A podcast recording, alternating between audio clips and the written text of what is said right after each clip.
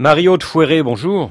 Bonjour. Pourquoi ce centre commercial a-t-il été ciblé par les islamistes alors le centre commercial de Westgate est un grand lieu de rencontre de la classe moyenne kenyane, de la communauté expatriée Nairobi. C'est un centre de loisirs. Les familles emmènent leurs enfants, les gens vont y faire leur shopping. Il y a des restaurants, il y a des cafés, il y a un cinéma au dernier étage, il y a des fast-foods. C'est l'un des centres les plus huppés de la ville? Oui, il y a deux centres huppés à Nairobi. Donc ce centre-là, Westgate, et un autre centre qui s'appelle Village Market, mais qui est euh, situé dans un quartier qui touche plus sans doute la communauté expatriée, tandis que le centre de Westgate est vraiment fréquenté par la classe aisée kenyane et indienne kenyane et aussi par les nationaux euh, européens, américains. Et le samedi, évidemment, il y a encore plus de monde que d'habitude. Euh, le samedi, c'est vraiment bondé dans ce centre commercial, donc cibler, attaquer le centre ce jour-là est tactiquement le plus efficace. Parmi les actionnaires de ce centre, il y aurait des hommes d'affaires israéliens. Est-ce aussi l'une des raisons pour lesquelles ce site aurait été choisi? Il y aurait, c'est sûr, il y a, ce sont des capitaux israéliens avec des partenariats avec des Indiens kenyans.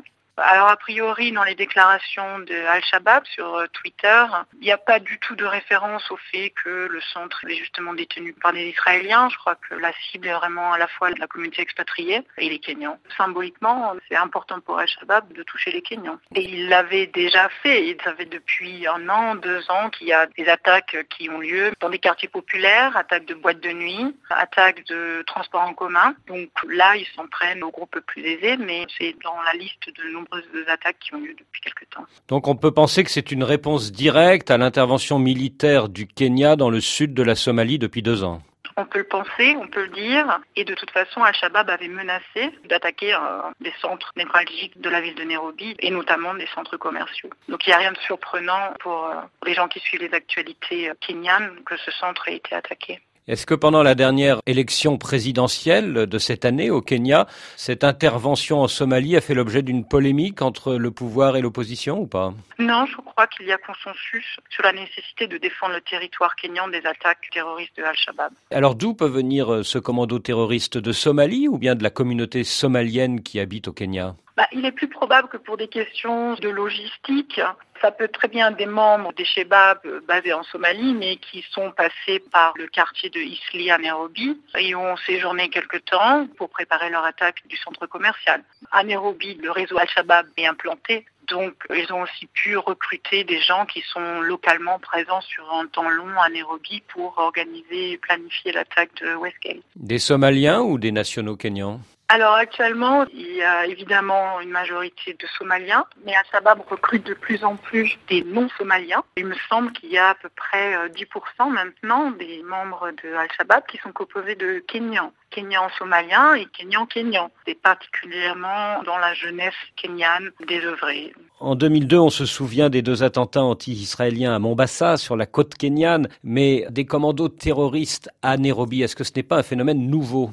Des terroristes à Nairobi, je pense qu'il y en a, puisqu'il y a des attentats qui ont déjà eu lieu, sans doute à plus petite échelle. Contre les boîtes de nuit, hein contre ces boîtes de nuit, contre les transports en commun, ces vannes qui circulent dans la ville et qui sont vraiment le moyen de transport populaire de Nairobi. Est-ce qu'on peut faire un rapprochement avec l'attentat meurtrier de Kampala? C'était pendant la Coupe du Monde en juillet 2010, dans un restaurant où les gens regardaient la télévision? Je pense qu'on peut tout à fait faire des rapprochements puisque l'Ouganda participe à la mission de l'Union africaine de maintien de l'ordre et de la sécurité en Somalie. Donc dans les deux cas, hein, ce sont des formes d'action basées sur la vengeance et en même temps des formes de terreur. À la suite de l'attentat de Kampala, des Somaliens avaient été identifiés. Est-ce que la communauté somalienne va être extrêmement surveillée à présent au Kenya? Non seulement la communauté somalienne va être extrêmement surveillée, mais ce qui s'est passé quand il y a eu l'attaque d'un transport en commun à Nairobi contre des Kenyans, c'est qu'en retour, il y a eu à la fois des formes de justice populaire où des Kenyans s'en sont pris aux Somaliens et ont fait des descentes dans le quartier de Eastleigh où sont regroupés la plupart des Somaliens de Nairobi. Mais l'armée aussi et les forces de l'ordre ont été envoyées dans ce quartier de Eastleigh et ont aussi causé des dégâts et on parle parle de gens molestés, on parle de femmes violées, on parle de magasins pillés. Donc je crois qu'une des grandes questions qui va se poser, c'est comment le Kenya va réagir aux attaques de ce centre commercial de Westgate.